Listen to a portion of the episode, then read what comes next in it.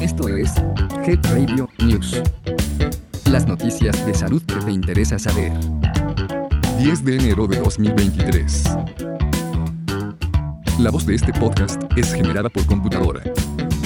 Head Radio, el podcast de la salud. 1.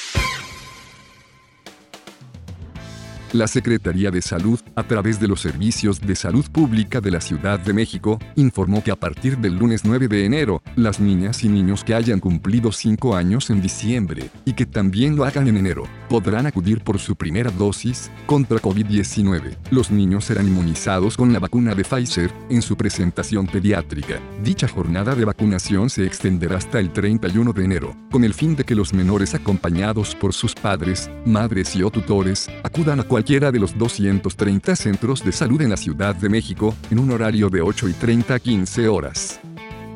Puedes consultar las ubicaciones donde se aplicarán las vacunas en la página https diagonal diagonal www.salud.cdmx.gov.mx diagonal unidades médicas diagonal centros de salud.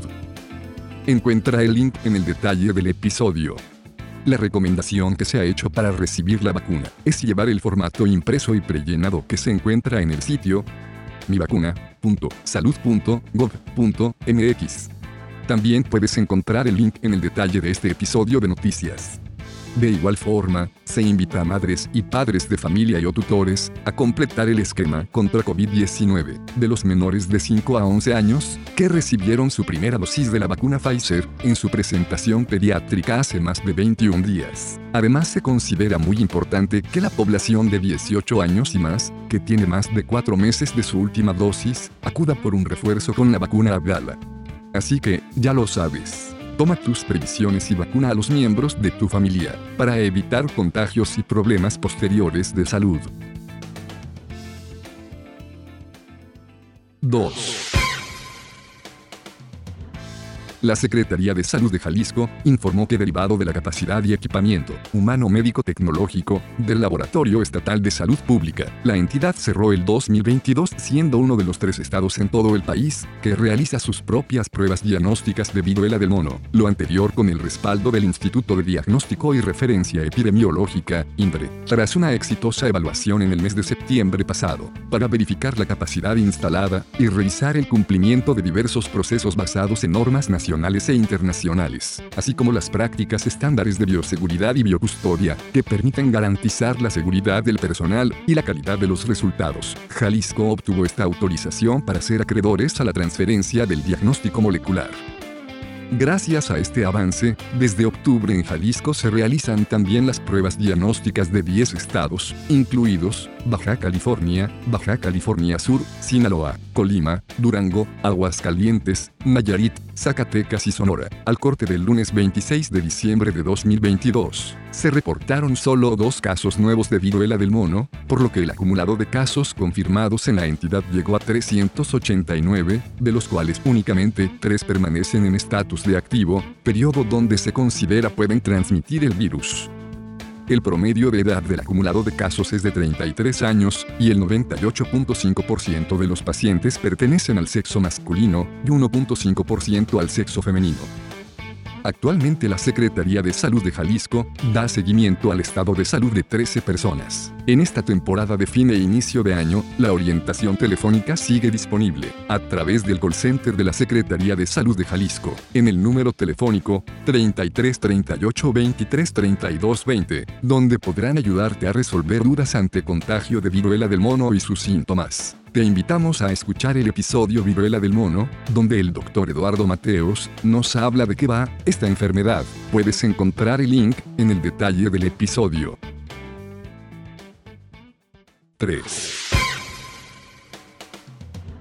El Instituto Materno Infantil del Estado de México, IMIEM, y el Instituto de Salud del Estado de México, ISEM firmaron un convenio para fortalecer la alimentación con leche humana, en beneficio de las y los bebés que se atienden en el Hospital de Ginecología y Obstetricia de Toluca. El acuerdo indica que se pasteurizará la leche materna enviada por el Hospital de Ginecología y Obstetricia del IMIEM al Hospital General de Tenancingo, con la finalidad de ampliar la efectividad en el manejo de cuidados intensivos neonatales, en calidad crítica. En el marco de dicho convenio, autoridades en la materia señalaron que el acuerdo también permitirá mantener actividades de capacitación e investigación en ambos institutos, y promocionar la lactancia materna en diferentes áreas del Hospital del Instituto Materno Infantil del Estado de México se comentó que, a nivel nacional, el 14% de las mujeres embarazadas presenta parto prematuro, por lo que la alimentación con leche humana permite sanar varias complicaciones, infecciones y reducir riesgos de discapacidad, así como mejorar la recuperación y desarrollo de los niños.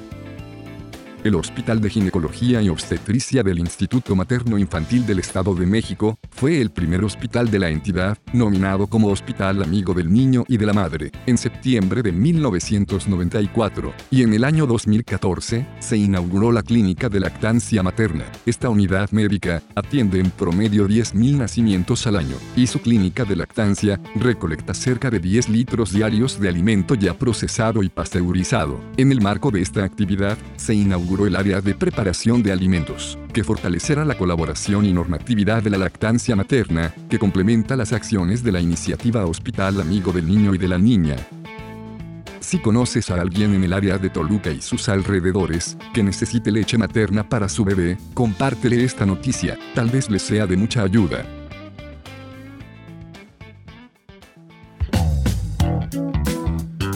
Esto fue Head Radio News. Mantente actualizado de las noticias más relevantes en salud. Escúchalas todos los martes en punto del mediodía. Hasta pronto. Health Radio. El podcast de la salud.